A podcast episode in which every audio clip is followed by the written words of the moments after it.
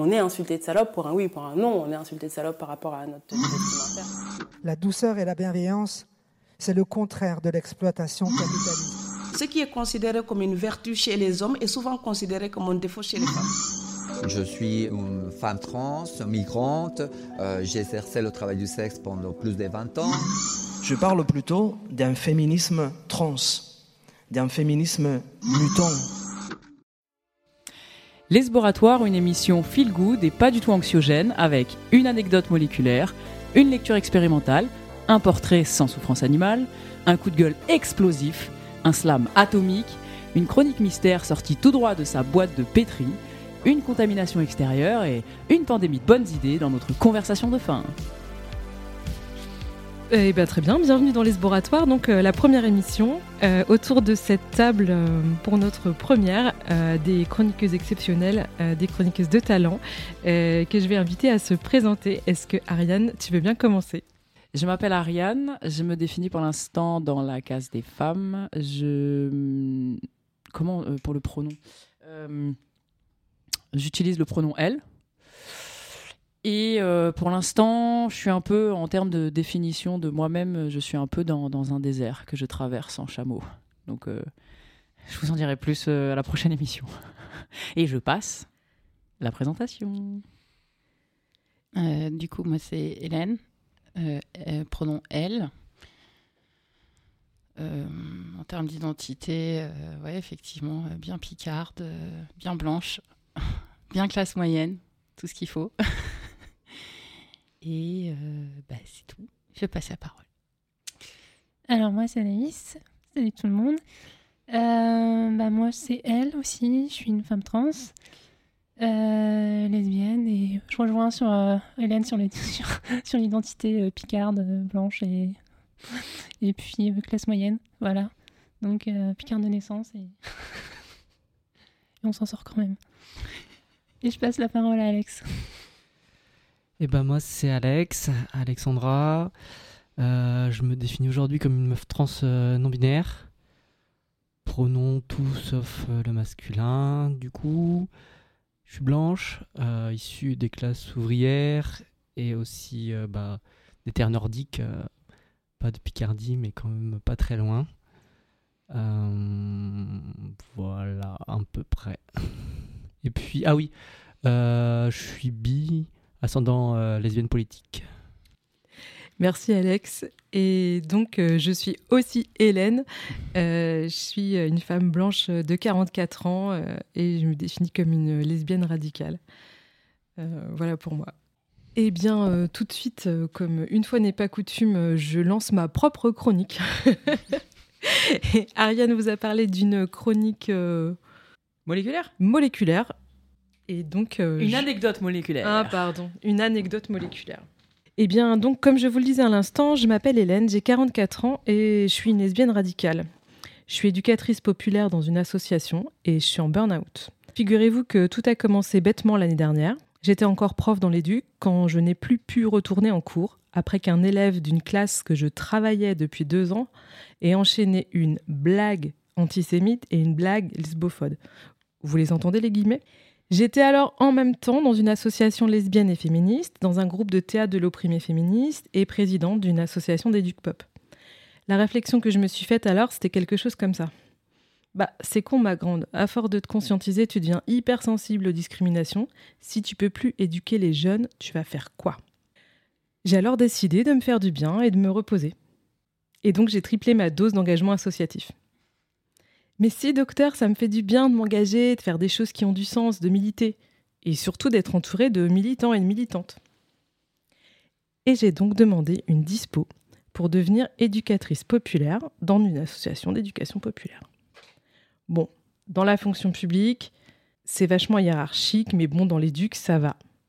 Je ne sentais pas trop la pression de la pyramide. Par contre, les classes non mixtes composées de jeunes mecs Classistes, racistes, sexistes, homophobes et j'en passe, ils sont légion.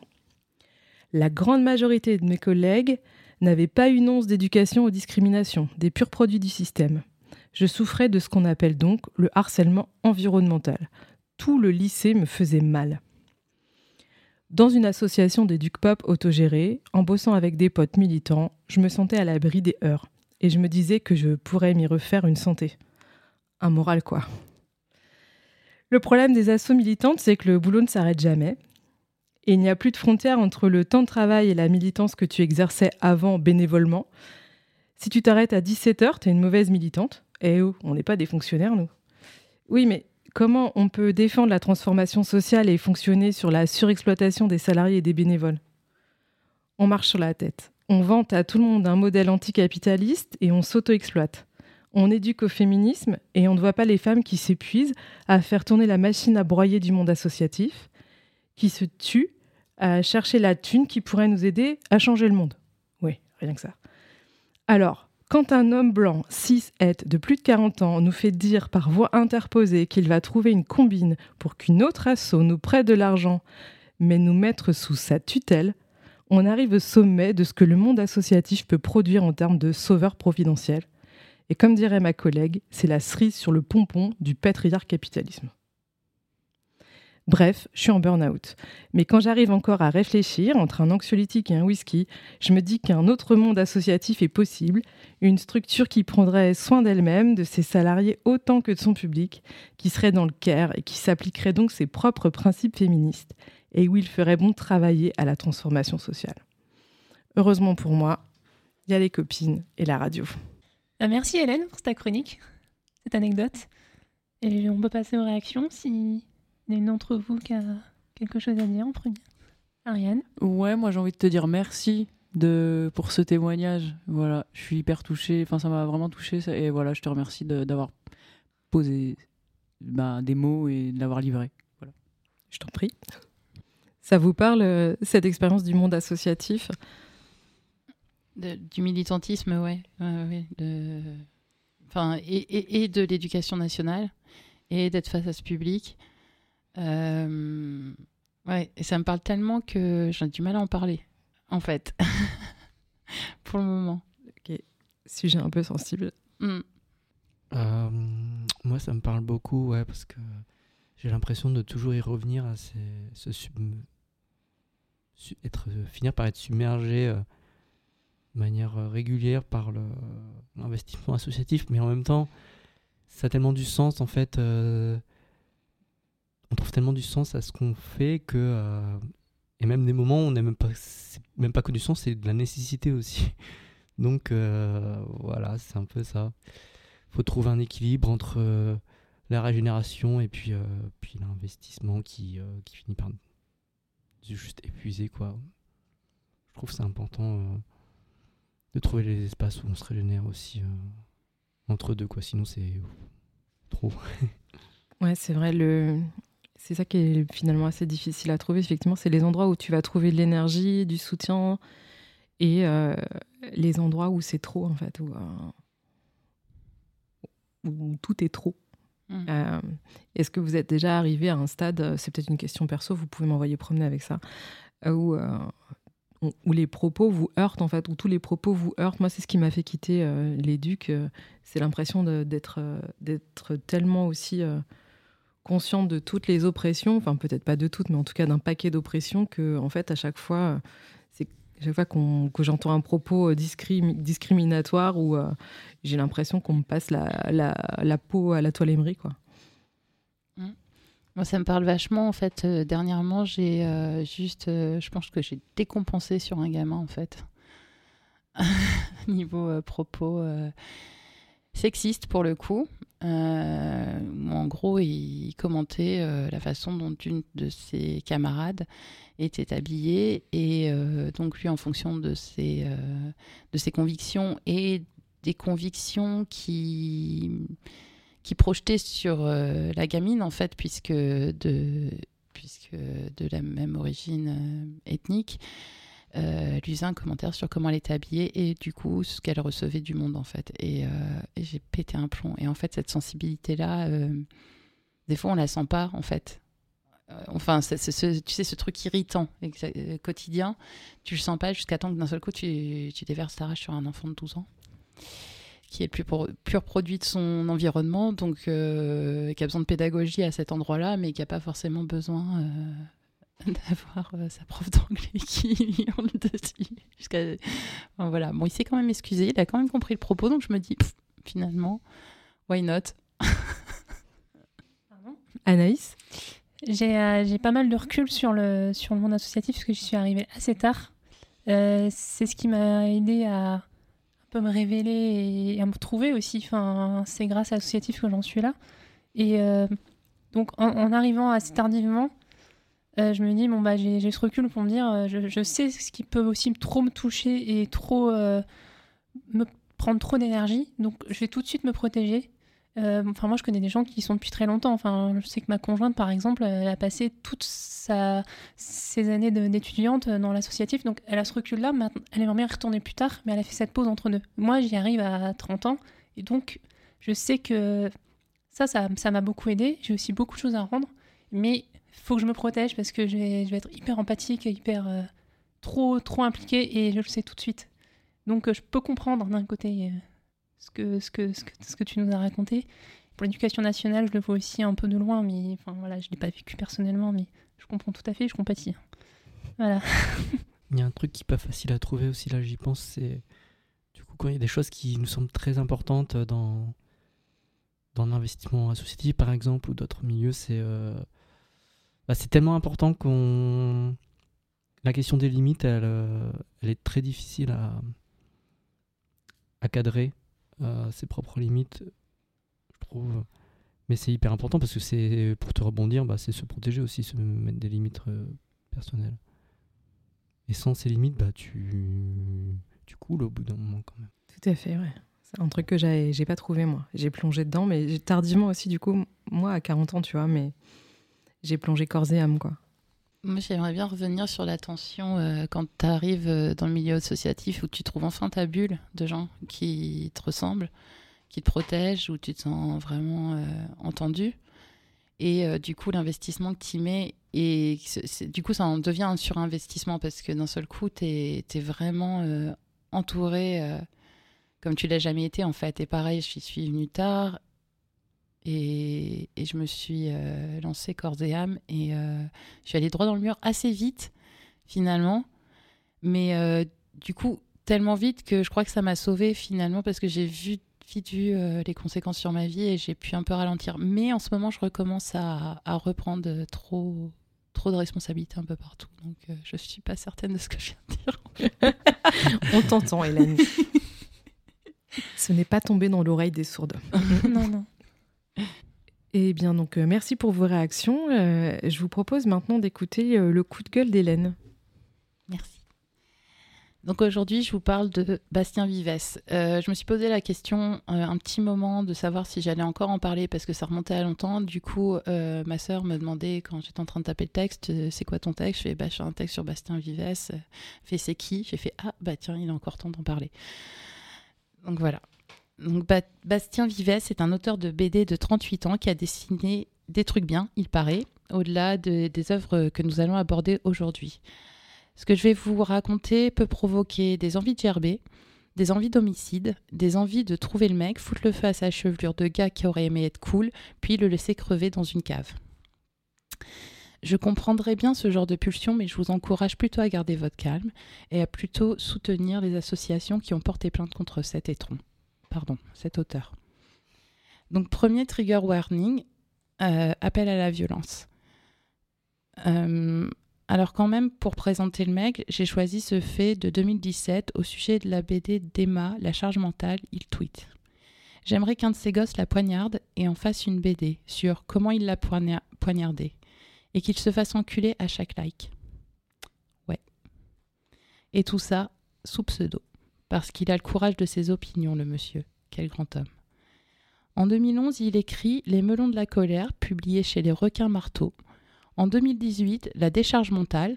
Donc il choisit un titre en rappel du titre de la BD d'Emma. Sais, le gars, il a du mal avec le lâcher prise quand même.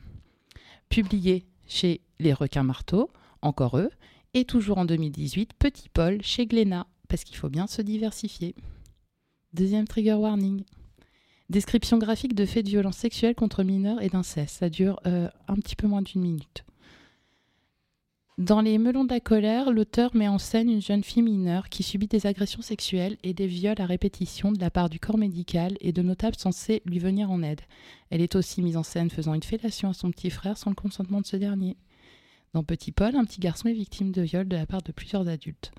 Dans La décharge mentale, il met en scène une famille incestueuse composée d'un homme, d'une femme et de leurs trois filles, dont deux mineurs, ainsi que d'un ami et multiplie les scènes pornographiques dont de nombreuses relèvent de la pédocriminalité. Ça, c'est pour les faits. Maintenant, la défense du monsieur. Il, ses albums, s'inscrivent dans un genre burlesque humoristique. Ce ton provocateur, il m'est arrivé de le reprendre parfois, de manière maladroite, dans mes interviews, a expliqué l'auteur de Petit Paul.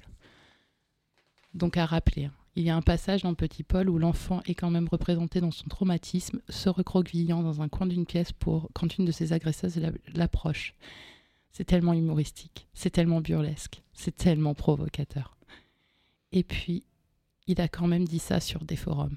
Parfois, je me sens attirée par des gamines de 10 ou 12 ans. On se dit merde, je suis pédophile. Mais je sais pas, il y a quelque chose qui se dégage. Bien sûr, je fais rien, mais c'est un sentiment humain que tout le monde peut avoir. Euh, non, pas tout le monde en fait. Haute citation, parce que mon Dieu, le mec, il a besoin de partager quand même vu que je peux pas faire d'inceste dans la vie et que je vais, j'ai pas de grande sœur, je le fais dans mes livres. Euh, c'est moi ou quand même le passage à l'acte, le travail. Genre presque, heureusement qu'il a pas de grande sœur. Grande sœur. Ah là là, qu'est-ce qu'on est bien. Donc ça, c'est l'individu. parlons maintenant du milieu, parce que tout ça, ça se produit dans un système qui admet que ça se passe. Bah oui. Premièrement, vous avez noté que ces BD sont publiés. Hein. C'est-à-dire qu'il y a des personnes qui ont lu et qui se sont dit Oh, top, on va l'éditer Et pas dans des collections qui seraient appelées euh, dénonciation, non, non. Chez Glénat, dans la collection Pop, Porn Pop. Porn Pop, vous êtes sérieux? Porn Pop, ça fait popcorn. Vous trouvez pas? Ça fait on va s'installer tranquillement et regarder des enfants subir des abus. Tout va bien. Chez les requins marteaux, c'est dans la, dans la collection BDQ avec un petit autocollant. BDQ, c'est sympa. C'est tellement sympa la pédopornographie. Mais tout va bien parce que c'est vendu sous blister et interdit au moins de 18 ans. Donc ça, c'est pour les éditeurs. Mais la raison pour laquelle cette affaire a explosé, c'est que cette année, le Festival d'Angoulême a décidé de donner carte blanche à Bastien Vives, de lui consacrer une exposition majeure. Les associations de protection de l'enfance se sont insurgées, une pétition a circulé, ils ont reconnu l'erreur de, parcours, ils ont annulé l'expo parce qu'ils se sont rendus compte que c'était problématique comme œuvre. Ouf. Non, je rigole. Hein. Là, on parle d'un festival qui n'était pas capable de nominer une seule autrice de BD pour leur Grand Prix en 2016 parmi les 100 artistes nominés. Non, non, non. Ils ont, ils ont annulé l'exposition pour protéger Bastien Vives après avoir reçu des menaces. Ouais, parce que le mec, il faut le protéger. Vous comprenez, c'est un mec dans un milieu de mecs, ce qu'il fait, c'est subversif, c'est de l'art. Donc pour rappel, un art subversif, c'est un art qui remet en question les codes de la société pour en montrer les paradoxes et les limites. Par contre, quand un auteur se vautre dans ses fantasmes, c'est lui qui le dit, hein, pédocriminel et incestueux, c'est pas subversif au sein d'une société traversée par la culture du viol, où beaucoup de nos rapports sont encore régis par la misogynie et l'oppression des plus puissants sur les plus faibles. Ce qui est subversif, c'est les œuvres des autrices qui dénoncent la misogynie du milieu, ou des œuvres qui dénoncent les violences policières et les oppressions systémiques. Voilà, j'arrive un peu au bout de ma chronique. Euh, je suis un peu arrivée aussi à bout euh, de ma capacité à regarder la merde dans les yeux pour aujourd'hui. Merci Hélène. Une réaction sur le plateau? Après cette chronique euh, particulièrement joyeuse Que dire? Et pas du tout anxiogène. Mais merci Hélène. en effet, c'est important d'en parler encore parce que des personnes ne savent toujours pas qui est Bastien Vives et pourquoi on lui tombe dessus. Ce qui est bien, ce qui est bien dommage. Et, euh, et en effet, enfin, je ne sais pas ce qui peut me passer par la tête là, mais c'est bref. Il n'y a pas grand-chose de poli, en tout cas, mais c'est très compliqué. Ariane? Bah, en fait, je pense qu'il faudra en parler tant que ce genre de choses sera, sera possible et euh, sera, passera comme normal, parce qu'en fait, comme tu as dit, il a été, il est, enfin, l'état du lait parce qu'il est pour le protéger, quoi. Et en fait, je trouve que c'est hyper significatif de, ben, de, de où on en est dans, dans la société par rapport, euh, par rapport à ça, quoi. Enfin, c'est- C'est encore des preuves de soutien. Oui. En fait, euh, institutionnel et culturel. Mm. Et ça, c'est honteux. En fait, quand j'ai cherché sur cette chronique, euh, j'ai beaucoup parlé avec ma meilleure pote qui m'a dit que dans le monde de l'art, dans le monde de la BD, que tout ça c'était vraiment euh, perpétué et protégé, que les institutions sont au courant de plein de situations où euh, ils n'ont pas, ils ont pas, enfin je parle d'institutions nationales qui n'ont pas hésité à soutenir financièrement des, auteurs, euh, des, artistes euh, plus que problématiques et criminels, et euh, tout en le sachant en fait, et, qui ont aidé, qui ont facilité des situations, voilà, criminelles. Mais il a eu sa tribune de soutien, je crois, dans, dans un grand quotidien. Je crois que c'était dans le. Je crois qu'il y a eu une tribune signée par des humoristes, des. Enfin, je crois. hein. Ça me dit quelque chose, oui. ce que tu dis, euh, Agnès, Ouais. ouais. En Ouais. mode, euh, on peut plus rien dire, quoi. Ouais, c'est un peu ça, tu vois. Enfin, vraiment, euh, faut protéger le monde de l'art parce que sinon, attends, les méchantes féministes vont encore tomber dessus. Mais euh, faut que je revérifie, hein. je vais essayer de chercher ça après, mais euh, je crois qu'il y a une tribune. Il n'y a pas très très longtemps d'ailleurs. Ariane? Mais, mais en, en fait, tu vois, enfin, ça me fait penser à. Il y a pas longtemps, j'ai revu passer ça sur l'affaire là de à l'international qui a impliqué Bill Ga- Bill Gates et compagnie, l'affaire. euh, pas, vous en avez pas entendu parler Euh, ça- a été, ça a été, c'est, euh, je sais, je sais plus, je sais plus, je l'ai plus là. Mais en fait, c'est pareil, c'est des affaires, enfin, hyper sordides, quoi. Et ça, c'est à l'international, et c'est des gens qui sont protégés, c'est des gens, enfin, tu vois, et tu dis, ben, c'est partout, tout le temps, dans Ah, Anaïs, voilà. t'as retrouvé la, la Ah, J'ai référence? retrouvé, ouais. J'ai retrouvé un article de- du Huffington Post et en effet, c'est bien une tribune dans le monde, notamment signée par Blanche Gardin, Oxmo Mmh. Puccino. Ah oui. Ouch. Oh, ouais, Oxmo Puccino. hein. Ouais, ouais. Qui dénonce le bâillonnement de la culture. On en est là quand même. Waouh. Voilà. Ah donc, alors, la, la cancel culture, c'est euh, des féministes qui dénoncent la pédocriminalité, quoi. Voilà. Waouh. Ouais, ouais. Et c'est pour ça que je, je tenais vraiment à, à faire un point sur euh, le système dans lequel euh, ces choses-là évoluent, parce que c'est une question de systémie, enfin vraiment. Et euh, c'est pas parce qu'on est dans l'art qu'on échappe euh, bah, à l'oppression. Et en fait, c'est toujours de se cacher derrière la, la question du subversif qui me, qui me démonte, parce que en fait, euh, j'ai tous envie de leur acheter un dico, quoi. Et de leur faire bouffer, en fait, même pas de leur faire lire, juste pour qu'ils crèvent euh, d'une indigestion de papier, je sais pas. et qu'ils se fassent plein de petits coups de pur sur les doigts, comme ça, puis après, j'y jetterai du sel. Enfin, bon, bref.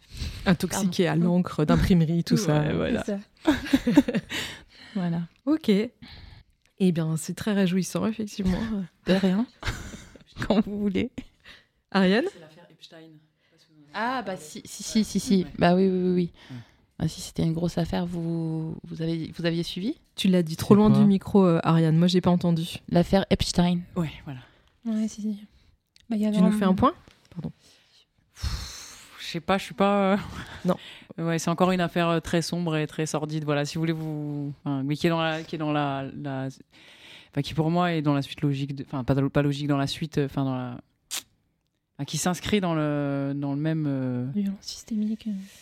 ouais, dans la merde quoi, clairement. Enfin, Puis bah, je crois qu'il y a un, il y a un, un frère, bah, le- un frère du, du roi actuel. Hein, Ouais, c'est tête. vrai, c'est Voilà. Prince Andrew. Prince Andrew, qui est euh, bah, dedans. hein. D'ailleurs, Mhm. Il y a eu un Oui, oui. arrangement avec les victimes euh, à l'époque. euh. Mais il y a plein de personnalités qui sont dedans. Ouais. Et tu vois, euh, enfin, je, enfin, je dis notamment Bill Gates, c'est que le mec il est pas inquiété, tu vois, parce que pff, il pète des thunes, donc il n'y a pas de problème quoi. Ok, on est sur un scandale sexuel euh, à l'échelle internationale euh, Ouais, entre euh, personnes de, de classe euh, supérieure, quoi. Exactement.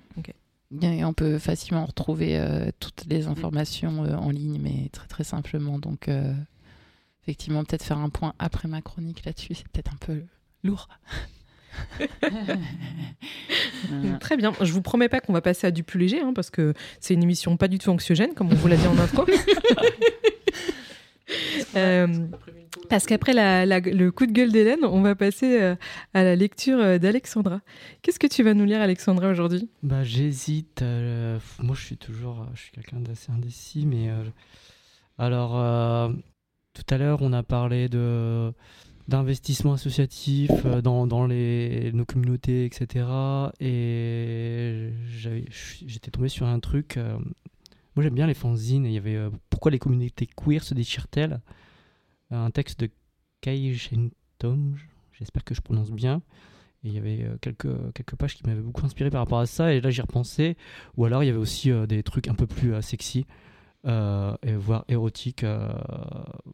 Qu'est-ce que vous en pensez? Qu'est-ce qui vous fait plaisir? On vote Ok. Qui veut une lecture associative euh, sur les queers qui se déchirent? Moi, je fais une lecture érotique. Oh, Pareil. Ok. L'unanimité pour la Ah. lecture érotique. Est-ce que l'une d'entre vous peut euh, nous allumer la Ouais, lumière? parce que là, ça commence à être noir. Là. Et j'ai même plusieurs propositions. J'ai du, euh, j'ai du Elodie Petit ou euh, un truc, euh, je, je sais pas d'où ça sort, d'un fanzine. Euh, voilà. Il y a un truc plus petit. Bon, ça, c'est pas mal, ouais, c'est de la poésie.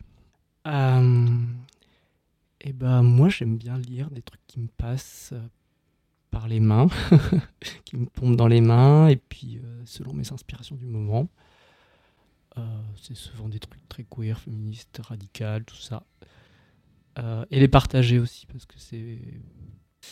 Et, et puis je reviens de, de Toulouse, qui m'a inspiré pas mal de choses érotiques. J'ai, en fait, j'ai, eu l'honneur, euh, la joie de participer à un porn lab euh, queer, féministe et radical. euh, c'était trop chouette et par un collectif qui s'appelle La Grande Horizontale, il y a plein de personnes, etc. On s'est réparti les rôles, etc. Du coup, je vous permets de vous balancer ça, et, ça m'introduit un peu euh, la pornésie de fin à mort, vitigo-rétique.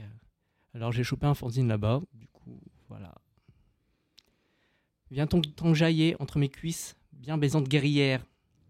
Je voulais dire que tu pimpes les ouzes plus fissa que le cosa des Gwyn Combat.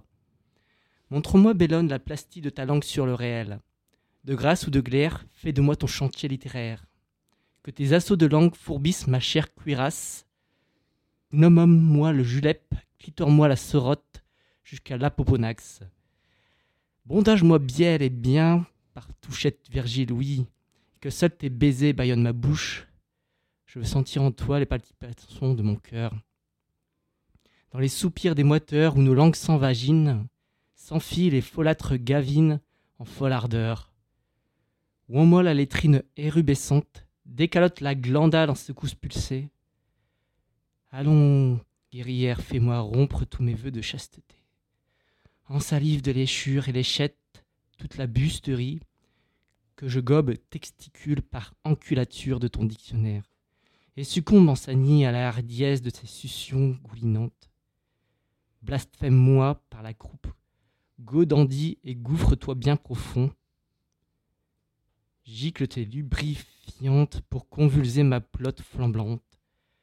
Allons, chevalereste, caracole en arsenal, je spasme de sulfure en sueur.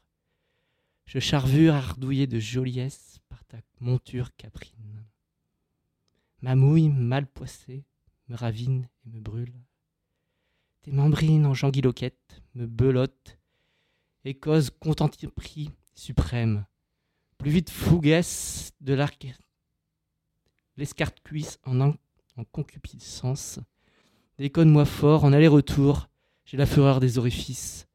Je sens ta dilpe ripailler, ma gavotte fagotée de boue fissure. Comme elle grille et darde plus haut que midi. Et Jacques en jaspe, cypris, d'aubonne en jouit sûr. Merci. C'est de qui ce texte, Alex? Eh ben, je ne sais pas. Euh, Peut-être que je pourrais le trouver, mais C'est un dans petit fanzine. sommaire derrière, regarde, non? Il y, a un sommaire. euh, Il n'y a pas du nom des pages et tout. C'est un peu. Ah mince. Pense qu'il y a plein d'expressions que pouvoir réutiliser. Ouais, Ça, c'est euh, c'est trop chouette. C'est Ouais. un nid à expression incroyable. Ah, ben, trop bien. Et il y a un truc qui, euh, qui m'a. Je vais reprendre un peu. Il y a un truc, je crois que c'était. euh, euh, je l'avais déjà lu quelque part et c'était. je crois que c'est en vagine ou un truc comme ça. Et en fait, c'est c'est intéressant parce que c'est retourner un peu le- l'acte euh, hétérosexuel euh, dans le sens où c'est plutôt actif comme, euh, comme pratique. C'est le vagin qui, euh, qui, Mm. euh, qui prend plutôt que l'inverse, en fait. Et ça, c'est chouette. Ouais, c'est ça. Ou une langue s- s'invagine. En vaginé, il y a, il y a circlure aussi comme mot euh, dans ce, dans ce goût-là, la, la circlusion, le fait de, d'enrober quelque chose, euh, voilà, que ce soit avec un vagin ou avec une bouche, mais du coup, l'idée de, d'être en action et de circlure euh, euh, quelque chose, quoi. Ah, C'est génial, ça circule. Ouais. Ça apporte de la richesse un peu à- au jargon érotique et euh, sexuel euh, porno. euh, ça, c'est trop bien, quoi. C'est se réapproprier un acte aussi. Enfin, L'inverser, c'est vraiment le, le prendre différemment, où euh, il n'y a plus ce rôle de passivité ou de. C'est totalement inversé. Et ça, franchement, c'est super. Donc tu on voit vraiment différemment le. Ah, J'ai adoré. Ouais, Une autre façon de penser, effectivement, euh, la sexualité, où il n'y a pas forcément, effectivement, quelqu'un de passif et quelqu'un d'actif, où tout le monde est Mm, actif, là, en fait. Ouais. Tout le monde est acteur du truc. C'est vachement plus sain quand on y pense que tout le monde soit acteur du truc. tout le monde sur le même On est plan. d'accord. moins, euh, Voilà, voilà. Qu'est-ce que tu fais, toi, pendant le sexe Euh, Bah, moi, rien, euh, j'attends que ça se passe. Oh merde Je fais la liste de courses. Ouais, c'est clair. Qu'est-ce qu'on va manger ce soir Moi, j'ai été hétéro pendant 40 ans, je peux vous assurer que j'ai fait des listes de courses en baisant, hein, ça c'est clair. Merci Hélène de me soutenir. Oui. C'était un soutien silencieux sur lequel la radio ça Pardon. passe, peut- ça passe pas. Ouais, c'est peut-être pas, très radiophonique. Oui, pardon. c'est une super compétence, hein, quand même, hein, que t'as développée. Bah, c'est-à-dire qu'à un moment tu t'emmerdes, quoi. Voilà. Donc euh, tu autant t'organiser pour la suite, quoi. Ouais, et puis comme en termes de charge mentale, on est là, tu vois, du coup, on se dit, bon, bah voilà, on est toujours en mode multitâche, tu vois. Autant profiter. Bon, alors, ok, le service sexuel, euh, ça, c'est en cours. Ok, alors après, qu'est-ce que j'ai? Ah oui, course. c'est vrai, il n'y a plus de moutarde, merde. Putain, le sèche-linge s'arrête dans 20 minutes. Est-ce qu'il aura fini avant le sèche-linge ou pas? Ariane? Bah, juste pour dire que l'hétéronormativité contamine aussi. euh, euh, Enfin, ne contamine pas que les hétéros. Euh, moi, étant lesbienne, je pense maintenant de carrière, je pense que je peux le dire. J'ai- aussi fait- aussi quelques listes de courses. Ouais, c'est pour le petit, le petit côté. euh, pour. Ouais, non, bien sûr, l'hétéronormativité, c'est que- pas réservé aux voilà, hétéros. C'est ça. Merci pour le soutien. Bah, bah, avec plaisir, je sais pas en fait. Non, Non, pas pas avec plaisir, plaisir. du tout. Parce que non, parce que franchement, on peut quand même. Ah pardon, oui, il faut que j'arrête de taper sur la table. Mais parce qu'en plus, ouais, c'est vrai que euh, entraînant la, entre guillemets la, la galère euh, socialement d'être lesbienne, euh, c'est quand même mieux euh, si on prend son pied, quoi. C'est clair. Faut moins quand même qu'il y ait des, il y ait des côtés Des compensations, et des merde. compensations. hein. Bon, en tout cas, c'est fort poétique, euh, ces lectures euh, érotiques. Merci Alex, c'est fort Merci plaisant. Alex. Il faudra que tu nous euh, renotes peut-être petit, quelques petits mots de vocabulaire euh, qu'on aurait envie de réutiliser. Ouais, euh. moi, ce qui me concerne, je pense que j'aurais besoin de le lire. Donc peut-être euh, on pourra Ah ouais. communiquer peut-être le texte d'une façon ou d'une autre. Ouais, moi Ça aussi, j'ai regretté pas avoir pris des notes en fait pour revenir sur deux trois expressions. Je fais un glossaire. Mhm. Ouais, si tu peux nous faire une photo à la limite du. Ouais, bien sûr, c'est partages. Hum, hum. Bon, je pense que Hélène et moi, on était plutôt sur l'idée que tu allais nous faire une explication de texte, mais bon, si c'est une photo, on s'en contentera. C'est ça. On était Ouais. plus parti sur euh, ouais, un truc en trois parties avec euh, intro et Ah, si vous conclusion. voulez, euh, je peux. ouais, je peux- on se refait pas, qu'est-ce que tu veux? C'est ça. Euh, eh bien, merci. Euh, je vous propose euh, de passer dans ce cas à la suite de notre émission. Ariane, je crois que ce soir, tu nous proposes un portrait d'artiste. Tout à fait. Alors, aujourd'hui, j'ai envie de vous présenter Ira Mia, qui est une artiste amiénoise et que je vais vous laisser découvrir au fil de l'entretien que j'ai eu avec elle et que je vais vous rapporter. Donc, j'ai procédé de la manière suivante. Nous avons eu un entretien que j'ai enregistré. J'ai ensuite retranscrit l'enregistrement à l'écrit en remplaçant les jeux par elle et en apportant des modifications pour que la transmission soit fluide tout en essayant de rester au plus proche de ses mots. Alors, je lui ai demandé comment elle, en- comment elle avait envie de se présenter. Donc, elle m'a répondu avoir du mal avec le mot artiste pour pas mal de raisons, et du coup, elle se dit plutôt dessinatrice, colleuse, peinturlureuse. Ensuite, je lui ai demandé de me parler de sa démarche artistique. Elle me dit faire des dessins, être un peu obsédée du portrait comme elle dit. À la base, elle a toujours dessiné un peu, mais elle s'est remise à dessiner pas mal après la naissance de son fils, en le voyant lui-même avoir des traits vachement spontanés quand il s'est mis à prendre un crayon.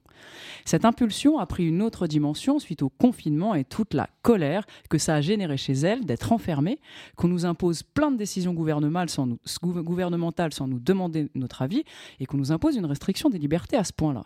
Ça me rappelle quelque chose. Du coup, son premier moteur en dessin, depuis trois ans, c'est vraiment la colère et son expression. Elle a cherché pas mal de portraits photos de personnes en colère et elle a essayé de les représenter. Et elle contenait une telle colère qu'elle avait besoin de la sortir d'elle au sens propre de expression, de sortir, exprimer. Et du coup, elle est allée coller ses portraits dans la rue. Et ça, ça a commencé en 2020. Elle ajoute que souvent, ces portraits sont accompagnés d'un message qui traduit ses révoltes sociales, politique et personnelle, car sa pratique artistique et créative est aussi une manière de militer et une forme d'expression politique. Alors je lui ai demandé comment le dessin était venu à elle d'une manière plus générale. À ça, elle m'a répondu qu'elle ne savait pas trop. Elle se rappelle que c'est vieux, mais elle ne saurait pas trop dire. Ses parents ont toujours aimé le dessin, la peinture et la photographie. Et elles ne sont pas trop allées au musée, mais il y avait des bouquins de peinture chez elle et sa mère, que je salue au passage, après quelques cours de pastel et aime beaucoup Matisse, pour qui la peinture est très liée au trait, au dessin, ainsi que Chagall et Marie Laurencin. Elle me partage qu'elle avait dans sa famille un oncle et une cousine peintres. Elle a toujours un peu dessiné, selon ses termes de manière assez académique, toujours en cherchant à faire du beau. Elle n'a jamais pris de cours et elle s'est vachement lâchée sur le dessin, autrement dit pratiquée en autodidacte, il y a trois ans quand elle s'est mise à dessiner en se contraignant à ne pas regarder ce que fait sa main sur le papier. Waouh et c'est comme ça qu'elle s'est, qu'elle s'est trouvée un petit style qu'elle aime bien et que personnellement j'adore, qu'elle a trouvé beaucoup plus fluide et plus dans le lâcher-prise que ce qu'elle faisait auparavant, et elle s'éclate avec cette contrainte-là. Mais elle m'explique qu'il lui faut toujours ajouter une nouvelle contrainte régulièrement, parce qu'à force de dessiner sans regarder ce que fait sa main, le cerveau en fait aussi l'apprentissage et il va créer une maîtrise. Ces dessins qui étaient assez déformés au départ ont commencé à l'être moins, et ça l'a un peu saoulée. Elle s'est dit Ah mince, c'est moins chouette, c'est moins beau. Parce qu'elle aime bien l'imperfection aussi dans les traits humains. Alors elle s'est mise à décider de la dessiner de la main gauche, ainsi elle retrouve des traits plus spontanés. Sa contrainte actuelle consiste à découper ses propres dessins pour en faire des collages, en recomposant de nouveaux visages complètement hybrides à partir de deux dessins différents. C'est ce qu'elle explore en ce moment pour une exposition à venir pour laquelle elle s'amuse à croiser des visages d'hommes et de femmes pour sortir de la binarité et réfléchir sur la question du genre. Et puis, je sais qu'elle a un projet en cours sur la colère des femmes, et je lui ai demandé si elle avait envie d'en dire quelque chose. Alors, comme moteur sur sa créativité, son expression artistique, même si elle a du mal avec ce terme, ça a été la colère. Et elle avait envie de la partager avec d'autres femmes. Du coup, sa proposition avec Clément qu'elle a rencontré l'année dernière, qui a compris le sens politique féministe du projet, oui, je parle bien du Clément qui immortalise fort bien l'intensité des manifestations et la puissance du collectif, et de proposer un espace d'expression des colères pour les femmes parce qu'elles et ils sont conscientes et conscients que la colère chez les femmes est souvent empêchée et euphémisée. Selon ces termes, on a souvent été éduqués en tant que femmes à ne pas trop exprimer nos colère, à plutôt les garder pour nous et ça nous entrave énormément. Ça nous étouffe et ça nous empêche d'être celles qu'on pourrait être. Donc elle a envie d'offrir à toutes celles qui le souhaitent cet espace construit sur quatre temps. Ah, on dirait une danse. D'abord, un entretien deux, elle et la copine qui a envie de se prêter au jeu. À savoir que c'est la même grille d'entretien qu'elle soumet à toutes les participantes. Ensuite, une séance photo avec Clément, la copine et elle. La photo lui permet de faire son travail de dessin parce qu'elle part toujours d'une photo. Les photos sont prises au cours d'une conversation. IL n'impose aucune posture, ne demande pas de poser pour que le rendu soit naturel. Et IL tiennent à ce que toutes les participantes soient actrices et fassent des choix car il faut qu'elles restent maîtresses de leur image. Le troisième temps, ce sera le temps de création. Elle le dit au futur parce qu'elles ne sont pas encore à cette étape du projet. Enfin, le dernier temps est pour elle le plus important. Elle le voit comme une restitution et un choix collectif sur l'avenir de tout ce matériau.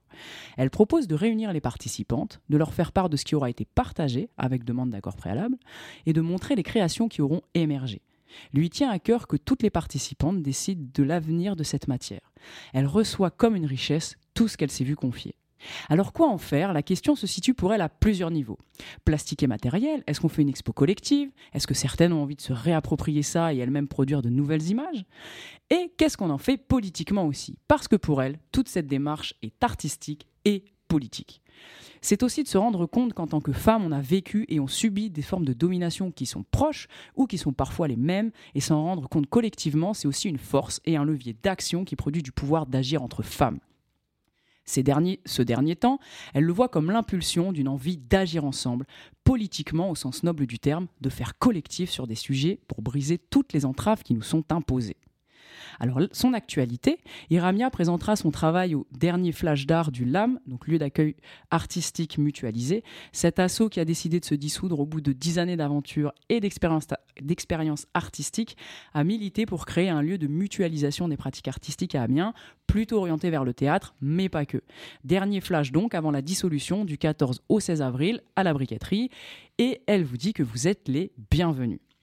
Iramia sur les réseaux. Alors, c'est une page Instagram, Iramia Meso, donc I-R-A-M-I-A-M-E-S-O, et sur Facebook, Iramia. Merci Ariane. Merci. Avec plaisir. Merci. Bah, ça donne envie d'aller à la briquette. Carrément. Alors à la briquette, on verra des portraits croisés. Ah bah, tout à fait. tout à fait. Et donc tu l'as rencontrée Ouais. Ouais, ouais, on a fait. euh, ben, moi, je, bah, je la connais, on va pas. euh, voilà, c'est. C'est une amie, hein. je pense qu'on peut le dire. J'ai le droit de le dire. Mais euh, oui, oui, du coup. euh, bah, du coup, moi, j'adore son travail. C'est vrai qu'elle a eu.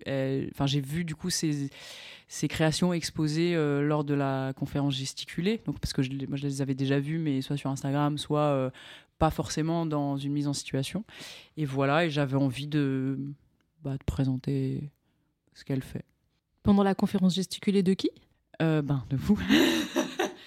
elle a, elle a, il y avait des, je vais y arriver. il y avait de ses euh, créations qui étaient accrochées.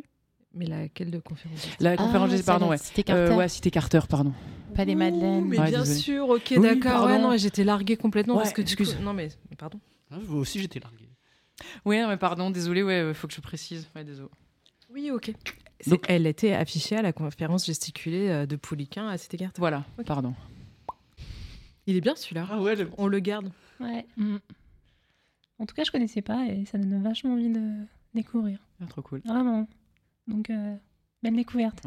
Une réaction supplémentaire, on enchaîne.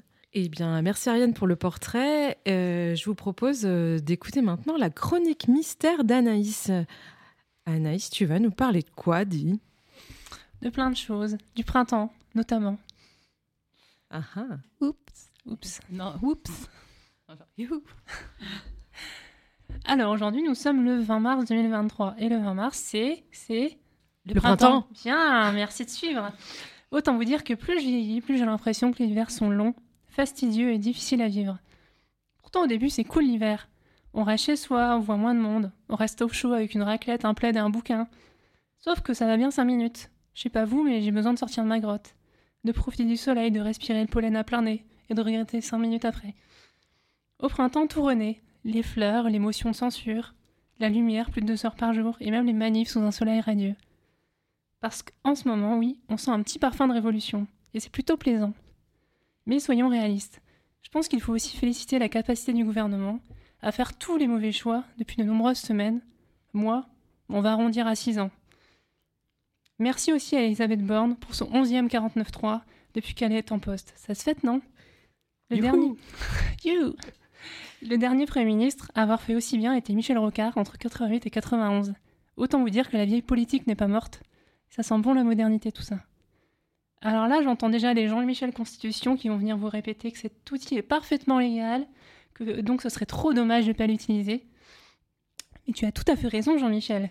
Mais tu sais aussi que la France est un des rares pays européens à s'asseoir à ce point sur la démocratie parlementaire, à éviter les compromis et à passer en force contre les millions de manifestants qui défilent dans les rues depuis deux mois. Dans une période d'inaction climatique, d'inflation grandissante, d'injustice sociale, eh bien ça commence à se voir que notre cher président n'a pas les mêmes priorités que nous.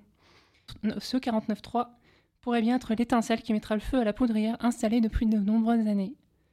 Pour ceux du fond qui n'auraient pas suivi, cette retraite, cette réforme des retraites est non seulement injuste socialement, mais elle est également une aberration pour les femmes, les minorités de genre et les LGBT en général. Mais ça serait si l'exécutif était féministe. Il ne trompe personne, et c'est maintenant aussi visible qu'un Darmanin au milieu d'un gouvernement. À l'heure où les féminicides se succèdent dans l'indifférence générale, Je rappelle que 30 femmes ont été euh, tuées depuis janvier 2023 en raison de l'argent. On ajoute à cela les violences contre les LGBT qui sont en constante augmentation. On est tout de même sur une augmentation de 20% chaque année à peu près. Et c'est là où je veux en venir. C'est devenu totalement indécent de voir des élus ou des ministres, comme Marlène Schiappa, défendre le bilan du gouvernement ou ses sorties littéraires, c'est au choix. Si vous n'avez pas les refs, je vous conseille de visionner le passage de cette dernière dans l'émission C'est ce soir, dans laquelle la ministre se retrouve face, enfin face à ses contradictions et face à Andrea Bescon, qui rappelle calmement les chiffres de l'inaction du gouvernement en matière de lutte contre les VSS. Croyez-le ou non, ça fait du bien de voir de la véritable contradiction face aux mensonges en répétition. On n'a pas vraiment l'habitude, mais outre mon allergie au pollen, la lutte sociale de ces derniers mois prend un doux parfum de féminisme radical, de révolution et de remise en question de nos vieilles institutions. Et il était temps. Parce que je ne sais pas s'il est encore utile de le rappeler, mais en 2023, la, la révolution sera féministe ou ne sera pas. Merci. Oui. Yeah. Merci, Anaïs. Oui, ça sent la poudre aujourd'hui. Motion de censure ou pas? D'ailleurs, on a des nouvelles? On est en plein dedans. Qu'est-ce qui s'est passé? Alors Je sais pas. Il manquait 30 voix la dernière fois que j'ai regardé euh, les infos pour cette motion de censure. On y croyait vaguement, quand même. Bah ouais, ça dépend des, des députés LR comme souvent. Quand l'avenir du pays dépend des députés LR, on est vraiment très mal quand même. C'est que c'est la fin d'Haricot. Ouais, Le niveau de désespoir, ah, il est là quoi. C'est rejeté à neuf voix près. Ah putain. Voilà. Plus serré que prévu. Hein. Euh, vu qu'en plus maintenant ils sont en roue libre et euh, il y a officiellement des pressions. Euh, c'est même plus caché quoi. Je on, hmm. met, la pression, c'est bon, pas grave quoi. C'est comme tout, c'est C'est affiché mais. C'est ça. On n'est pas des vendus, mais si tu me mets une petite branche d'autoroute, là je veux bien voter ton texte en fait. Voilà. on est décomplexé quoi. Euh, moi, j'avais très envie de porter plainte en fait contre l'État. Ça fait des mois que j'y pense, mais en fait, là, je commence vraiment à en parler sérieusement parce qu'en fait, c'est, enfin, je suis à démotiver vraiment. Euh, non, mais en vrai, en plus, euh, je pense qu'il y a vraiment, il y a un moment, enfin, il faut les virer quoi. Vraiment, il faut les virer. Ils sont virés quoi. Non, mais en vrai, en plus, tu vois. Bah, t'es pas la seule à y penser. Du coup, c'est pour ça qu'ils ont proposé une motion de censure, mais bah, il faut quand même qu'elle soit votée normalement par les députés. Puis là, apparemment, bah, il a manqué quelques voix on peut pas faire un mouvement citoyen et citoyen, genre, euh, tu vois, dire. Euh, genre, ben non, on va, on va, je sais pas, on, tu vois, on va à la cour, je sais pas, euh, au commissariat européen. Mais le pire, c'est que l'État français est souvent condamné hein, de la part de la, de la Cour européenne des droits de l'homme pour plein de choses. Hein. Et pour l'inaction climatique, la, la Cour, enfin, c'est le Conseil d'État. Non, je sais plus, c'est le Conseil d'État. Enfin bref, une institution officielle en France qui a condamné l'État pour inaction. Oui. Ouais, mais hein. en fait, c'est une condamnation, mais il se passe. Enfin là, en fait, il faut les virer vraiment. Faut, en fait, euh, toutes les personnes là qui sont au gouvernement, vraiment quasiment, euh, faut les, faut vraiment les virer. C'est fin de contrat, quoi. Genre, euh, tu vas à Pôle Emploi, tu fais comme nous. C'est clair. Vraiment, enfin. Pas de préavis. Ouais, bah ouais, non, tu vois, faute grave. C'est ça. Faute lourde. Je sais pas. Donc, je sais pas si vous avez vu d'ailleurs donc le, le, passage en question de Marlène Schiappa qui s'énerve toute seule. Ouais parce qu'elle a vécu euh, un truc. Et donc, ouais, mais franchement. Non, mais donc en fait, elle a du mal à garder son calme. Donc, André Bescon qui lui déroule tranquillement les chiffres, elle fait bah, Vous avez l'impression, j'ai l'impression que vous découvrez les chiffres. Euh. Mais non, je ne découvre pas les chiffres. Euh, vous, me prenez pour qui? Puis elle s'énerve toute seule. Elle, menace de quitter le plateau à l'ancienne. Et puis elle dit Ouais. Fou, hein. ouais. Et elle ramène à son histoire, en fait, parce qu'elle dit Ouais, en gros, pour elle, je, sais pas si c'est des, Il y a un membre de sa famille qui a été tué, je pense. comme ça. Euh, du, coup, du coup, elle ramène le truc. Euh, moi, je pense qu'elle a, en fait, je pense qu'elle a été touchée euh, dans son. Bah oui. Mais elle pète un plomb, ouais. Son ego est attaqué. Alerte. Ok, et eh bien merci Anaïs. Écoute, pour ce petit goût de révolution, ce petit goût de printemps, Picard ou. je suis pas la seule à avoir des allergies, dites-moi. Sur ce plateau, je ne sais pas. non. J'ai peur, que, j'ai peur que si. Ah non. Pas au pollen. Bah, moi au pollen, ouais. Aux oppresseurs. Pollen. Ah oui, bah après il y a plein de choses, hein, oui, des allergies systémiques aussi. Hein, mais ça. Je pense qu'on est toutes concernées. Une petite réaction sur la réforme des retraites, euh, le 49.3, Elisabeth Borne peut-être, un sujet euh, dont on ne se lasse pas. Darmanin, Macron. Moi, ça me euh. fait péter un plomb en fait. Enfin, Une colère. ouais, mais en fait, tu vois, j'en parlais encore hier, je me disais, mais je comprends les gens et qui restent loin et qui veulent pas, qui sont chez eux et qui veulent pas et chez elles et qui veulent pas euh, se, mêler aux mouvements sociaux et tout, parce qu'en fait, enfin moi, tu vois, hier, j'ai ressenti encore une fois une telle impuissance devant le commissariat là, et en fait, euh, parce que c'est encore une, enfin, normalement, l'État et la police sont censés servir le peuple. Aujourd'hui, le peuple est au service de, enfin, est esclave de l'État et les boucs émissaires de la police. Et en fait, moi, ça me fait péter les plombs, mais genre, ça me ferait devenir violente. Je, je- enfin, vraiment. Et on en parlait encore hier où, et voilà, tu vois, je sens que, je- et c'est, fait chier quoi. Bah, au bout d'un moment, trop c'est trop. Quoi. Là, Mais ouais, ouais, et euh, il est en. Enfin, c'est plus des braises, hein, c'est euh, Mm. ça s'enflamme là. Quand même. Mais oui. Et tu vois, les, les- les trois personnes qui ont été arrêtées samedi vont comparaître demain, tu vois. Alors qu'il y a des violeurs, des agresseurs, des, des, des, des- des détourneurs de fonds euh, et, et des, des abuseurs et des abuseuses de pouvoir euh, qui nous gouvernent. Et en fait, ils, ils et elles ne sont pas inquiétés, quoi. Mais pas le moins du monde. Enfin.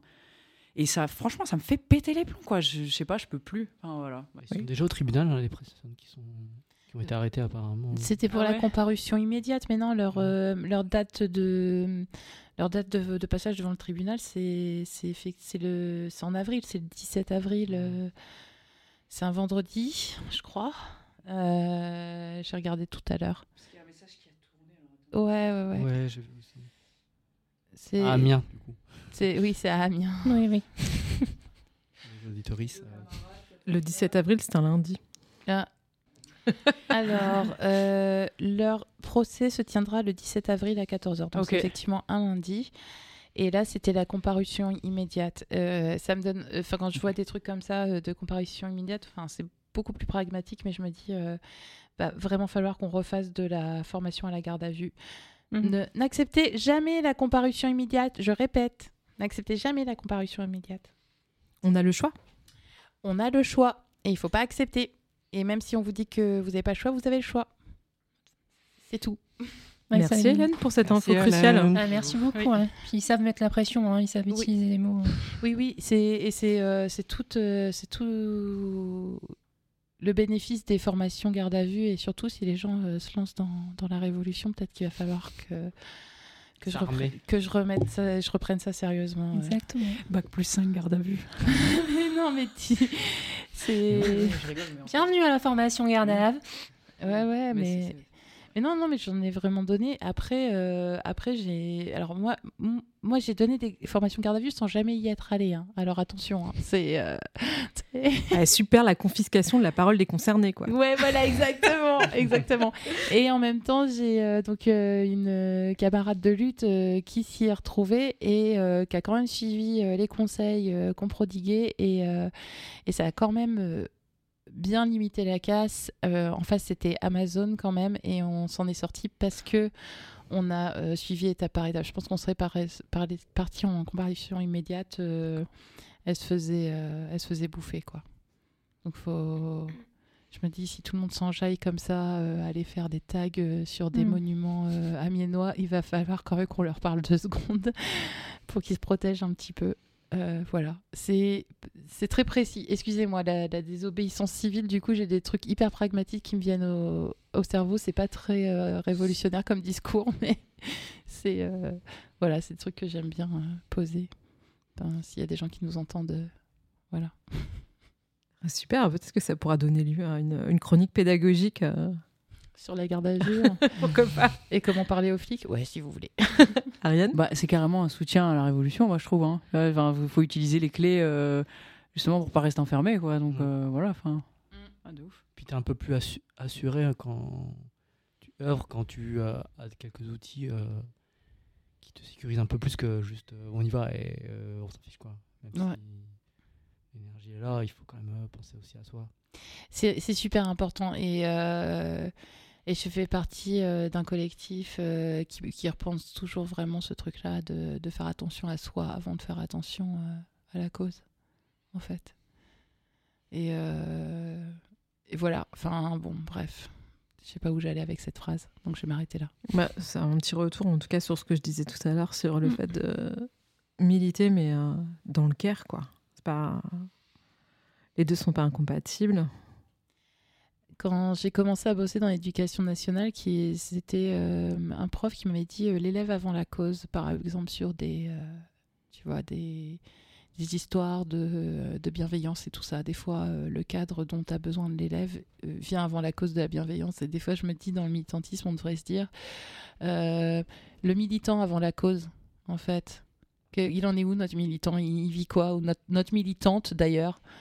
Et, et, euh, de quoi elle a besoin et, euh, et qu'est-ce qui qu'est-ce qui ferait qu'elle tiendra? Parce que des combats on va devoir emmener euh, beaucoup je pense dans Mm. les années à venir et euh, ben, il va falloir survivre pour pouvoir euh, se battre encore euh, le lendemain. Donc, euh, même vivre, et vivre joyeusement et, et avec force. Et euh, voilà.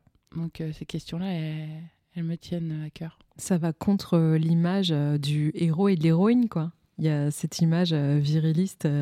J'ai que ce mot-là à la bouche, mais euh, il y, a, il y a- il y a- il y a cette image viriliste du, du militant, de la militante, qui est un héros et qui se, qui se tue en fait euh, à la Révolution. Mais pour le coup, euh, ouais, c'est un, modèle qu'il faut saigner, quoi, à mon avis, effectivement. Sur l'autel euh, ouais, du féminisme antipatriarcat, capitaliste blanc. Il faut l'incinérer. Complètement. Moi aussi, j'aime bien foutre le feu à des trucs. Euh, je vous rappelle qu'on est à la radio publique quand même. On n'a pas dit quoi Non, parce que Ouais. si les studios Une de Radio Campus se mettent à brûler, Ah, euh, voilà. on est Euh, foutus. allumer un feu dans une cheminée, Un les barbecue, barbecues, euh. exactement. Des chamallows, c'est tout doux. des Ouais, chamallows. voilà. Alors, brûler des trucs sauf nos espaces d'expression, donc Radio Campus Oh, ne risque oui. rien. Exactement. Voilà. Ok, nous voilà rassurés. Euh, je vous propose euh, maintenant d'écouter euh, un slam d'Ariane. Tu as écrit quelque chose pour nous, Ariane, aujourd'hui? Bah ouais, en fait j'hésite du coup, comme, euh, comme Alex, que je vais. parce que j'hésitais. En fait, je voulais rebondir du coup sur un. Je me disais, oh, ça pourrait être cool de, de rebondir sur un truc un peu sensuel et tout, mais en fait, j'ai pas de truc prêt, donc je pense que je vais rester dans le militantisme pour aujourd'hui. D'accord. D'accord, mais la prochaine fois. c'est ça. La prochaine fois, on veut, On On attend. attend ça. on veut de l'envahissement. On se calme. Alors, j'ai la poésie qui me démange. Il y a des connards qui me dérangent, qui pensent que mon corps leur est dû, mais comme not all men, il faudrait presque que je m'excuse. Je dois réfléchir à ma tenue, je peux dévier à un coin de rue si une bande de mâles siège, me cacher avant qu'ils ne m'aient vu. C'est pas que ma peur, hein. il y a de vrais dangers. Il y a un vrai climat qui dit aux hommes vos steaks sont là et vous pouvez manger. Sauf que leurs steaks ont des seins. Et quand le consentement leur est complètement étranger, que le sommet de l'arrogance a déteint, ils peuvent t'étrangler. Il faudrait dire merci quand la porte est tenue. Tenez vos sgags et vos langues ou vous finirez détenus. Moi, si je veux qu'on m'écoute, faut que j'en dise plus que toi. Quand je parle, j'ai pas droit aux mêmes erreurs, comme soumise à plus de lois. Et moi, si je veux baiser comme toi, je ferai peur ou honte. Et dans les deux cas, c'est moi qui fais face, c'est moi qui surmonte. Et l'autre, il insiste, ça fait 15 fois que je lui dis pas intéressé. Ton agressif me laisse une carte, aucun choix n'est laissé. En short, je lui plais. En survêtement, pas du tout. Je vois ce qui suscite son intérêt. Est-ce que ce qu'on sait que c'est à son reflet qu'il parle quand il me dit T'as du goût? Il paraît qu'un homme qui mate, c'est naturel. Une femme qui mate n'est pas humaine. Tu pourrais percer sa prunelle, tu veux son désir sous ta tutelle le masculin est neutre. Le problème est dans la phrase. Le masculin est masculin. Le pinceau n'est pas un feutre. Viens pas me dire que tu me comprends, ou je vais cracher dans ta palette. Ça te donnera le goût du temps que je passe en alerte. J'ai infusé dans ta violence. Je vais t'insulter si tu recommences. J'ai perdu calme et patience. Tes arguments sont haute impatience. Des cris, je peux passer au coup. Et du simple, je peux aller au double mais on a d'autres atouts. Vos enfants viendront de nous. Nos ventres sont vos temples. Il va falloir montrer patte blanche pour que nos vagins veulent de vous. Waouh. Oui. J'adore. Merci Ariane, bravo. Merci. Merci. Merci. C'était hyper percutant. C'est clair. Est-ce que c'est euh, le pont avec la chronique de tout à l'heure, la colère, les trucs euh En fait, je pense que c'est un pur hasard. Je pense qu'on est beaucoup à être en colère. en fait, ce texte, ça, oui, ça fait, ça fait un moment que je l'écris. En vrai, ça fait, ça fait des mois, ça fait des mois qu'il est dans mon téléphone, mais que je n'osais pas, que je n'osais pas oraliser parce que je me disais ah trop vulgaire. Tu, un peu ce truc de, tu vois, quand t'es une femme, tu peux pas être vulgaire. Peut-être que je dépasse un peu trop les limites. Et en fait, là, je, je sais pas, en ce moment, j'ai un peu ce truc de de d'aller euh, de prendre ma place euh, bah, à l'intérieur de moi mais du coup dans, dans ma vie et du coup dans ce que je dans ce que je suis en fait sans poser de questions et c'est un texte que j'ai réussi à dire au Charleston euh, cette semaine et que j'ai eu l'élan là je me disais ça pouvait- enfin que j'ai voilà que j'ai envie de partager là aussi dans cet espace voilà Bah, merci pour ça. Merci beaucoup. merci Mais oui, c'est vrai qu'on a des flics dans nos têtes. Ils Mm. nous empêchent parfois de. On s'auto-censure. moi ça m'a bridé euh, un nombre de fois incalculable dans, dans mon art dans ma pratique et là j'ai dit mais c'est to- c'est stop c'est terminé en fait voilà j'y vais Bah, merci. Merci d'y aller. Ça Bravo. fait plaisir, ça fait du bien. Ouais. Puis souvent, j'ai l'impression qu'on est quand même les seuls à avoir ce syndrome de l'im- de l'imposteur. Et euh, il y a des mecs qui sont pas du tout, tu vois, enfin légitimes pour faire certains trucs, mais ils vont y aller, tu vois. Ils vont, ils vont y aller au culot, ils disent bon bah pourquoi pas moi en fait. Et puis nous, on, on peut même être expert dans un sujet, on va se dire ouais non. Cette fiche de cette fiche de poste, elle est pas tout à fait pour moi. Je vais pas, je vais pas y aller. Il y a un truc qui va pas. euh.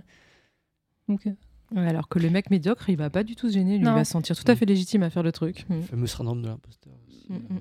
Mais il y a des statistiques, il y a des, vrais- enfin, il y a des statistiques là-dessus où du coup les femmes, euh, avant de prendre euh, un poste, il faut qu'elles, enfin dans leur tête, c'est euh, il faut qu'elles aient 80% des capacités du poste au moins. ça. Les hommes, c'est en dessous de 50%.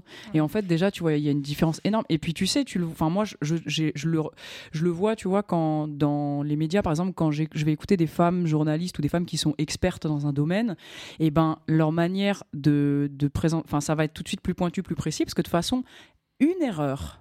Elles Mm. se font mais tellement pourrir. Les, les mecs sont là sur les plateaux, ils te balancent des fois des conneries, mais genre euh, quatre fois, euh, qui, font, qui font quatre fois euh, la taille de la pièce. Et en fait, ils ont pas de scrupules, quoi tu sais, peu importe les conséquences, parce que quand tu dis, quand tu dis une ânerie, en fait, ça, ça a des conséquences qui durent beaucoup plus longtemps que le moment, même s'il y a quelqu'un qui te corrige derrière, en vrai, les conséquences sont beaucoup plus grandes que. L'impact est plus grand que la personne qui va aller rattraper la, la- l'ânerie qui a été dite, quoi. Et aucun problème. Et puis, euh, c'est pareil, il y en a. Enfin. Dans la musique, euh, etc., même dans l'art en général, ils se brident pas. Tu vois, dans la musique, t'écoutes, t'écoutes des textes, des fois, tu te dis, mais Enfin, vraiment, ils sont pas posés de questions, quoi. Et en fait, moi, ben voilà, moi aussi, je veux faire ça.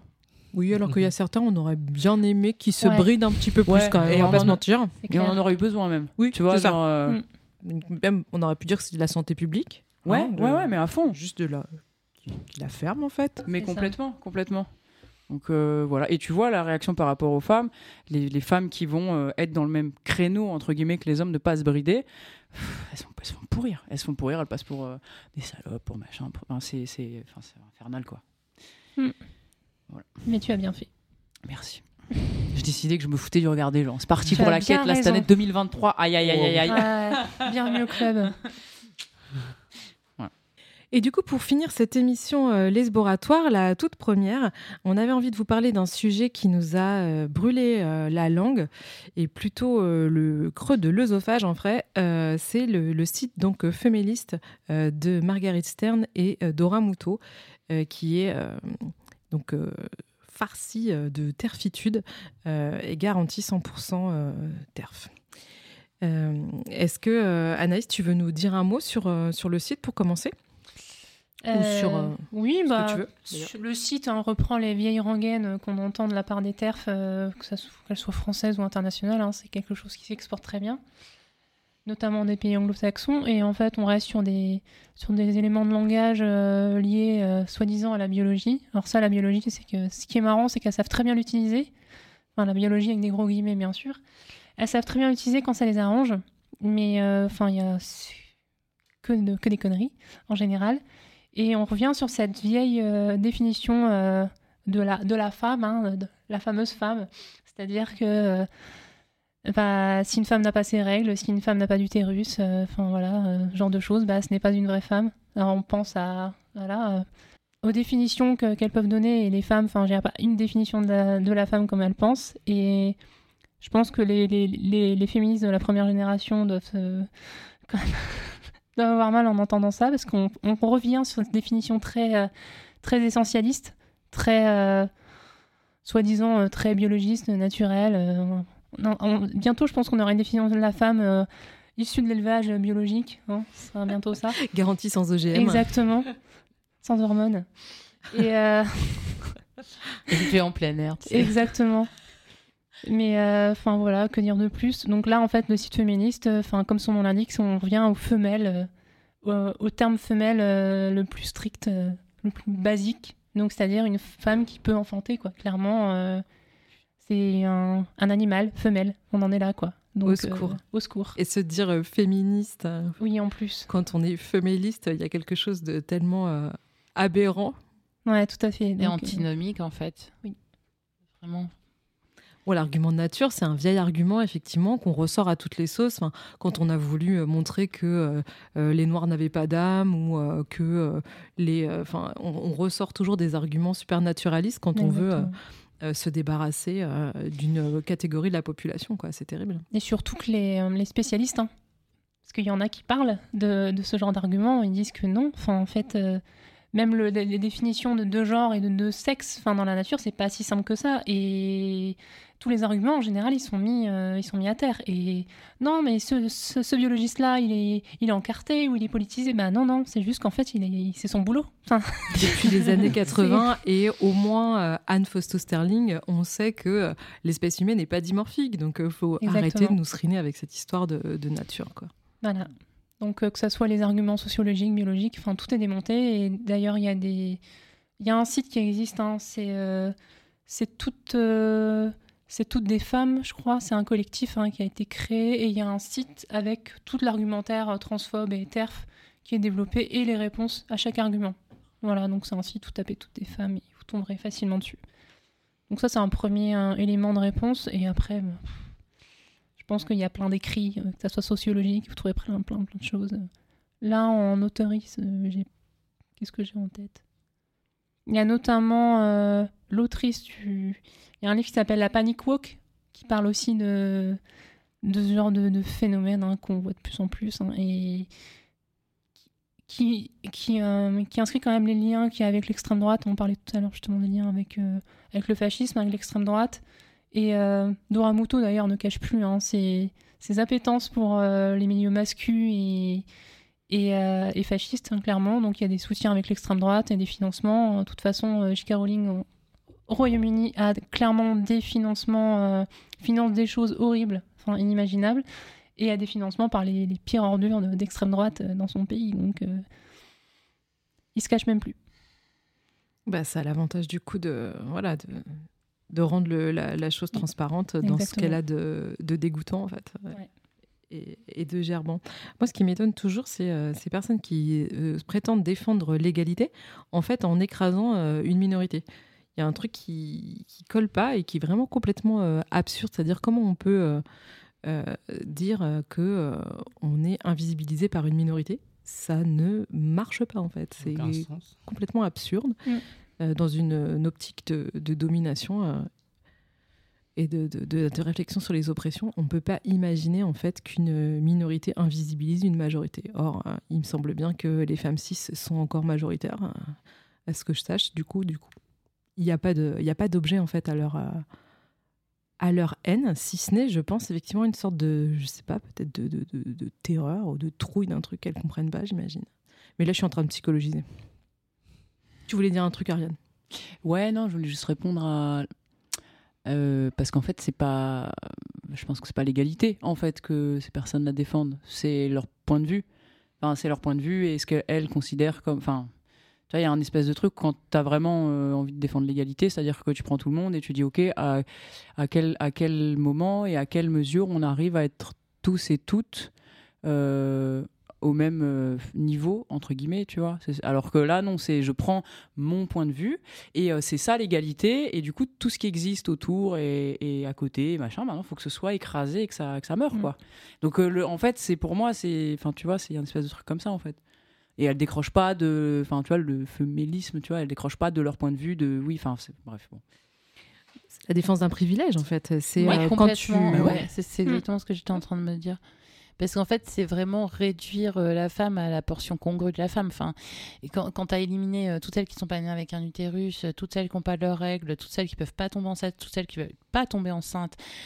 Euh, Enfin, déjà, bon, bah, avant 12 ans, euh, après 45, euh, enfin, tu vois ce que je veux dire? Il y a un moment, enfin, à quel moment t'es femme, en fait? C'est, on- Enfin, c'est vraiment réduit, quoi. C'est, c'est vraiment un privilège. C'est, on parle de très peu de monde, en fait, finalement, quand on y pense à leur définition. Et donc, euh, enfin, l'égalité euh, pour 10 personnes, c'est chouette euh, entre elles, mais bon, c'est pas l'égalité. Moi, je suis assez convaincu personnes ont la tête dans, une- dans des croyances parce que pour démener autant d'énergie Mm. euh, à ren- ré- ré- renverser certains, certains principes, euh, y a- je, je me rappelle que c'est ça qui me vient en tête, c'est euh, l'argument qu'il y aurait des thérapies de conversion, des femmes trans qui sont en fait des hommes, du coup, qui, euh, qui convainc les lesbiennes à changer d'orientation sexuelle, du coup, des thérapies de conversion. Enfin, c'est Mm. quand même assez perché, mais pour réussir à croire à ces choses-là, il faut quand même euh, une croyance qui soit vraiment imprégnée et plus, euh, plus tout, euh, tout ce qui est mis pour un site, euh, nanana. Je trouve que. euh, moi, je, moi je, je, je sais Ouais, là, le- on est sur du complotisme. Tu voulais dire quelque chose, Hélène? Mais je, je- moi, je me dis plus que, que la croyance, il y a des trucs qui sont beaucoup plus forts, qui sont la peur, et tu sens vraiment que le monde leur échappe, le monde qui leur appartenait est en train de leur filer entre les doigts, et, et ça les fait flipper. Enfin, ou, ou- ou c'est juste une sensation, parce qu'en vérité, euh, je pense qu'on est à des années-lumière de, de renverser la vapeur en termes de, de, de, de système de pouvoir. Mais, euh, mais je pense qu'à chaque fois que ce, ce monde dans lequel ils sont bien, ils sont à l'aise et questionnés, ils ont extrêmement peur, enfin peur de tout perdre. Enfin, tu vois, je pense que c'est au-delà de la croyance, Mm. c'est vraiment à la flip en fait. Ouais, Il y a beaucoup de croyances qui sont. L'origine, c'est la peur aussi. Mm. en fait. Oui, c'est- oui. Je crois que tu voulais intervenir. Ouais, c'est ça, mais j'attendais, je voulais être sûre que. euh, parce qu'en fait, enfin. tu vois, enfin moi j'ai tout, au tout le long de ma, de ma vie, bon, pour la- voilà, de ces euh, 36 dernières années, euh, j'ai eu l'impression, parce que j'ai eu aussi l'impression que la femme, elle était aussi déterminée en fonction de de ce qu'elle a renvoyé, tu vois, de son degré de sexualisation par la manière dont elle est habillée. Enfin, moi, je me suis très longtemps habillée pas du tout comme une femme, selon les critères, euh, selon les critères sociétaux, sociaux. Et en fait, moi, ça a été très compliqué parce que, ben, enfin, voilà. Donc, je me définis comme une femme depuis que je me réapproprie euh, mon histoire, etc. Mais en fait, en vrai, voilà, finalement, je sais pas trop. Enfin, mais tu vois, il y a une espèce de truc où elles vont te donner ces arguments-là, mais à la fois, euh, ce, que, ce que la société dit des femmes, c'est aussi, ça va aussi au-delà de ça. Enfin, ce que je veux dire, c'est que les prismes de définition, ils peuvent être euh, tellement infinis, en fait. Et c'est, enfin, voilà. Bref, je sais pas, je me suis un peu égarée, mais c'est parce que ça, ouais, bref. Anaïs Et puis à rappeler que la base de ce complotisme-là, en fait, c'est de dénoncer le fait que les femmes trans, pour elles, pour ces terfs-là, sont des hommes déguisés pour détruire le féminisme de l'intérieur. On en est là. C'est pathologique. Là, là- Il y a besoin d'une thérapie, quoi. Bah, il y, a des y a choses à régler, quoi. Et, et franchement, euh, non, bah, on n'a pas que ça à foutre. Désolée, hein. Euh, J'ai d'autres choses à régler en tant que meuf France que, que de, de détruire le féminisme de l'intérieur. Je j'ai pas, pas cette. euh, Ouais, hein, on est d'accord. Et, euh, et en plus, ouais, je reviens sur la thérapie, la thérapie de conversion. Enfin, il y, a- il y a des moments où, enfin, de toute façon, ça ne tient jamais. Mais je veux dire, moi, je me retrouve où, bah, avant, j'étais hétéro. Et là, je me retrouve une femme trans, lesbienne. Donc, en fait, la thérapie de conversion ne tient pas trop là. Moi, j'ai inversé le truc. Oh, t'es une mauvaise femme Bah, trans. ouais, ouais, bah oui, je suis pas la bonne, je suis pas la hétéro, donc euh, bah, ça marche pas. Et non, mais enfin voilà, c'est tout le, le- la stupidité de tout le système de raisonnement, c'est dire qu'il y a rien qui tient et ne croyez pas ces choses-là. Mais du coup, détruire le féminisme en y rentrant en se déguisant en femme, c'est quoi? C'est euh, tu te déguises en femme et tu rentres dans un groupe féministe et tu leur euh, apprends à tout à retourner à la cuisine, c'est ça? C'est ça. tout le monde à la cuisine. Fini les conneries là. En fait, on est bien. Il y a mes slips à, à étendre. Et les toilettes, c'est pour moi. Il y a aussi euh, la capitalisation aussi, euh, quand même aussi. de- euh, parce que euh, il y a quand même une des propositions de, enfin, expertise euh, féministe Mm. et en magazine d'études sur le dos de, de la haine aussi. Ça, ça va encore plus loin, quoi. quand même. Au-delà juste de. Bah, peut-être qu'on peut se faire des thunes en même temps, tant que. tant qu'à- Ouais, et de la thune aussi sur la peur des parents. Elles vendent des conseils aux parents des enfants qui se sont fait.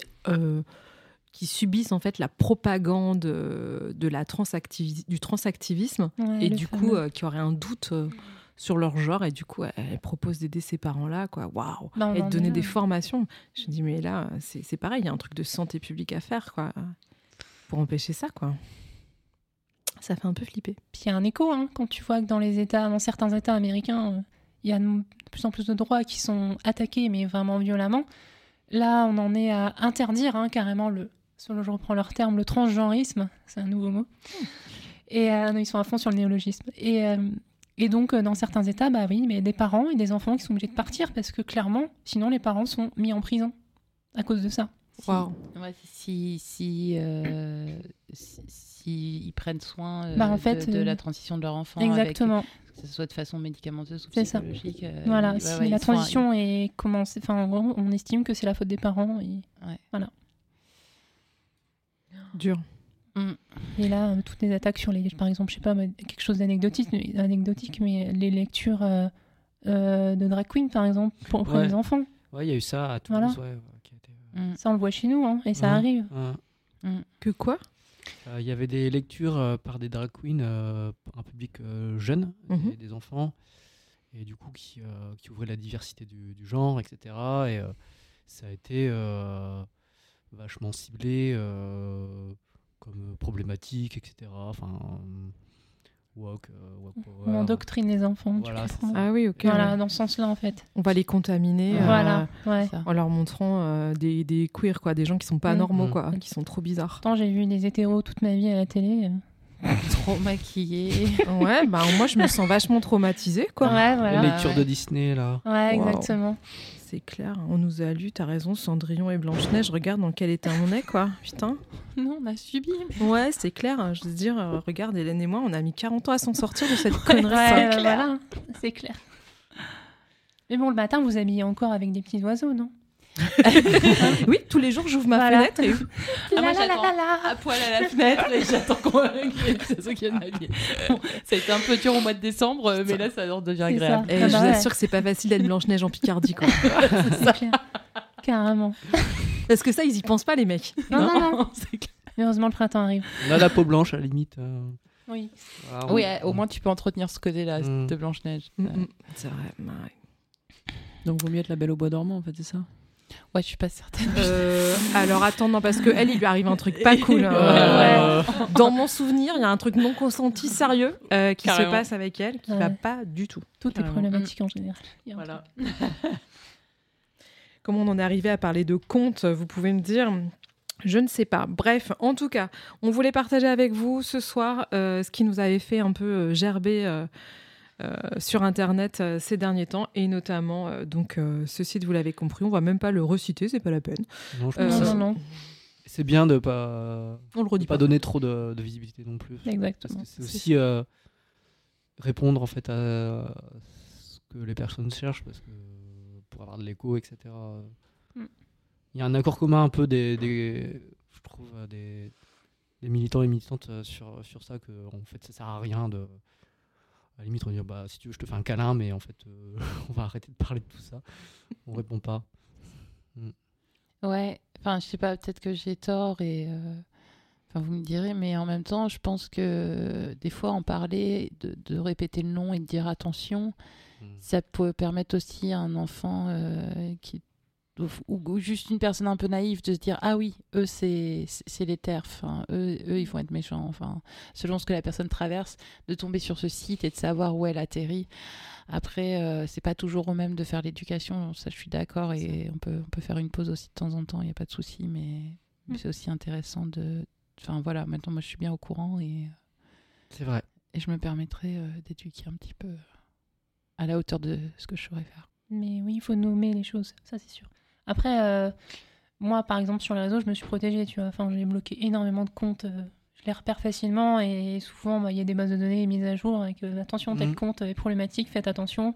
Donc moi je bloque, je cherche même pas. hein. Enfin, je veux dire, euh, on a envie hein, d'aller les voir, de les insulter, mais ça n'arrangera rien du tout. ça va être pire que mieux. Donc, je mute, je, je bloque tout et voilà, c'est mieux comme ça. Il faut se protéger, hein, de toute façon. Ouais. Je viens, de lire euh, le bouquin de, de Virginie Despentes, euh, Cher connard. Et euh, cette réalisation que nous, on, on- on bloque, on va pas y aller. Et que par contre, il y a des déferlantes sur. euh, parce qu'il y a ce personnage, en fait, qui.